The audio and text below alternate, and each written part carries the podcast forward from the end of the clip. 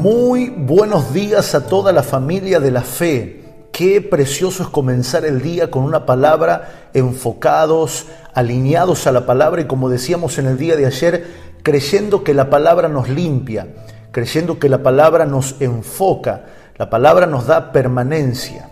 Comenzábamos a mirar y observar las primeras líneas de Romanos capítulo 8, la carta que el apóstol Pablo escribe para alentar e impulsar a la iglesia en Roma, Romanos capítulo 8, en el verso 18 veíamos en el día de ayer y quiero continuar hoy cómo el apóstol le entregaba veracidad a esta palabra. Él decía que esto era cierto y lo que él decía que era cierto es que las aflicciones del tiempo presente no son comparables con la gloria venidera que en nosotros ha de manifestarse. Note esto, es una gloria venidera, pero se va a manifestar en nosotros. Y si esta gloria venidera se manifiesta en nosotros, será imposible que no se vea a través de nosotros y que no afecte a otros. Esta palabra es puntual porque la palabra gloria aquí es la palabra que aparece en el griego como doxa y esta palabra entre muchas traducciones se traduce como reputación será una reputación en nosotros que se va a manifestar y será de testimonio para la predicación del Evangelio. Quiero decirte que lo que estás pasando hoy, mañana se volverá un testimonio para la predicación del Evangelio. No será un testimonio como un trofeo personal de yo lo vencí, yo soy el escogido, sino que será un testimonio donde esa reputación se convertirá en la gloria venidera que vino a manifestarse. Pero ¿de qué manera? Teniendo por cierto, entregándole veracidad a esto, de que las aflicciones del tiempo presente no se comparan a la doxa, a la reputación que se va a manifestar en nosotros. Ahora, avancemos en el verso número 19, por favor, un pasaje conocido y que muchas veces lo hemos leído y repetido. Dice el verso 19, porque el anhelo ardiente, note esto, wow, el anhelo ardiente, es un anhelo que arde, es un anhelo que está allí, de la creación, es el aguardar la manifestación de los hijos de Dios. Aquí nos habla de la creación como que la creación tiene un anhelo. En otras partes dice que la creación gime por esta manifestación. Y tenemos que ver esto porque las aflicciones se conectan con el ser hijos. Cuando somos hijos, superamos las aflicciones y las dificultades de otra manera. Piensa en un niño. Jesús dijo que si no fuéramos como niños, si no podemos ver cómo son los niños y nosotros volvernos como ellos, no heredaríamos el reino de los cielos. Ahora piense como un niño. Un niño puede pasar diferentes circunstancias y situaciones, pero las supera porque está con los padres el niño se sabe ser hijo. Recuerdo una vez que había regresado de Panamá, de, un encuentro muy importante, y salimos con nuestra familia a la plaza a jugar con los chicos, Ezequiel y Samuel. Yo me puse a jugar con Samuel y en un momento Samuel se cayó con tanta violencia que se abrió el labio fue una herida profunda, ni bien yo lo vi, me di cuenta que era una herida profunda y uno como papá que tiene experiencia me dice, mm, esto va para la aguja. Así que fuimos directo al médico, no pudieron ni anestesiarlo por cómo él lloraba y cómo estaba y lo cosieron allí nomás. Fue una situación difícil, inclusive él mismo miraba la aguja, miraba el doctor, pero él se tomó fuerte de mi mano y yo le dije, hijo, estoy acá papá está acá al lado tuyo, nada va a pasar. Él superó esa situación. Hoy quedó una cicatriz de esa situación y siempre que él se acuerda, él se acuerda del momento donde estábamos nosotros alentándolo, hijo, tus padres están acá. Esa es la marca de los hijos de Dios. Y la creación entera aguarda esto, mi hermano. La creación aguarda de que cuando pasemos por dificultades, por aflicciones, por tiempos difíciles, llámele como quiera no espere que yo desde aquí nombre su problema, porque son problemas indistintos en cada uno de nosotros. Pero ¿qué está esperando la creación? Escuche, el universo, los árboles, los planetas, las estrellas, o sea, todo lo que se mueve en el cosmos, en el universo, está ardiendo para ver a los hijos de Dios. ¡Wow! ¿Y qué está esperando? Que las aflicciones las pasemos como hijos, no como extraños, no como víctimas de las circunstancias, no como quien fue desamparado. Claro que no. Ya Jesús sufrió el desamparo en la cruz para que nosotros no nos sintamos nunca más desamparados, nunca jamás en la vida. Jamás estaremos desamparados. Nunca nos faltará la cobertura del Señor porque Él con sus alas nos cubre. Por eso es que Jesús en la cruz pudo decir, Dios mío, ¿por qué me has desamparado?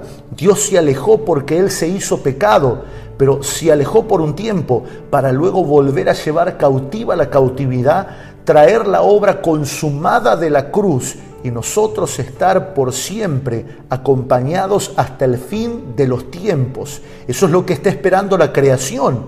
Es un anhelo ardiente, aguardar la manifestación de los hijos. Los hijos que sufren, que pasan por diferentes aflicciones, por tribulaciones, por padecimientos, pero lo pasan como hijos, con la confianza de que el Padre está con nosotros. Quiero decirte esta mañana, y sé que quizás algunos de los que me ven ya lo saben, pero quiero hablarle a aquellos que todavía no están seguros, el Señor está contigo. Como decíamos hace un tiempo atrás, que es una verdad bíblica, el Señor está contigo como poderoso gigante. ¿A quién voy a temer? Y es recurrente comparar los hijos, los que son abuelos podrán comparar con los nietos, pero ¿por qué estos pequeñitos, nuestros hijos, los niños, se sienten seguros con los padres? Porque cuando lo ven, lo ven grande, lo ven bien, lo ven suficientes a los padres, va a trabajar, viene a la casa, siempre tiene una respuesta, sabe cruzar la calle cosas que para nosotros son normales y asimiladas en la vida rutinaria, pero para los hijos es todo un desafío. ¿Cómo voy a manejarme en la calle? Eh, me tomo de la mano de papá y papá me va a guiar. Así nosotros somos esos hijos que están guiados por el Señor. Avancemos. Verso número 20. Porque la creación, y acá comenzamos a dilucidar un misterio, atentos, porque la creación fue sujetada a vanidad, no por su propia voluntad, sino por causa del que la sujetó en esperanza. Aquí hay un misterio puntual donde nos muestra la escritura de que la creación está sujeta a un vacío y no es por su propia voluntad, no es que la creación dijo, bueno, yo me voy a vaciar. No, no, no, no, sino que hay alguien que es nuestro Dios y Padre que la sujetó, la sujetó en esperanza. Esta palabra es extraordinaria, porque nada se escapa del control de Dios. Todo está conectado al propósito eterno de Dios de reunir todas las cosas en Cristo. Y aquí este misterio nos dice que la creación fue sujeta a un vacío. ¿Vacío de qué? A un vacío de Dios. Todos sabemos qué es lo que ocurrió en el huerto, cuando aquella comida que Adán comió cambió su estructura él pasó de ser un ser eterno a ser un ser corruptible. No solamente corruptible, sino manipulado, a través del cual pasaba el mal, a través del cual ocurrieron un sinnúmero de cosas que vemos que con la extinción de un alto grado de la raza humana no se acabó. Cuando vemos el diluvio de Noé, allí donde eh, aquella barca navegó por varios días y Dios determinó raer de la tierra al hombre porque era malo, no se acabó. Esa semilla viajó en Noé y se traspasó a los hijos. ¿Por qué? Porque hay un vacío en el cual Dios sujetó en la esperanza de que Cristo, Cristo en la tierra a través de los hijos pueda manifestarse y todo sea reunido en el uno. ¡Qué glorioso! Vamos a leerlo de vuelta porque dice, la creación fue sujetada a vanidad. La palabra vanidad bien podría traducirse como vacío. ¿Vacío de qué? Sin duda alguna vacío de Dios, vacío de la vida. Fue sujetada a vanidad no por su propia voluntad, sino por causa del que la sujetó en esperanza. Y sigue diciendo la escritura, porque también la creación misma será libertada de la esclavitud de corrupción, porque toda vanidad produce corrupción, a la libertad gloriosa, ahí está nuevamente esta palabra, de los hijos de Dios. Ahí está la esperanza. La esperanza está en los hijos de Dios, porque aquel que era unigénito, el Cristo que era el único, el único Hijo de Dios, vino a la tierra, pasó por la cruz y se convirtió en el primogénito entre muchos hermanos. Y allí está la esperanza de la creación, de que cada uno de nosotros en cada parte de la tierra podamos manifestar la gloria del Señor, porque este es el anhelo ardiente de la creación. Aleluya, qué glorioso. Por favor, en este ambiente en el que estamos recibiendo este devocional de mañana, oremos al Señor. Padre, gracias porque reconocemos tu voluntad en cada una de las cosas que ocurre.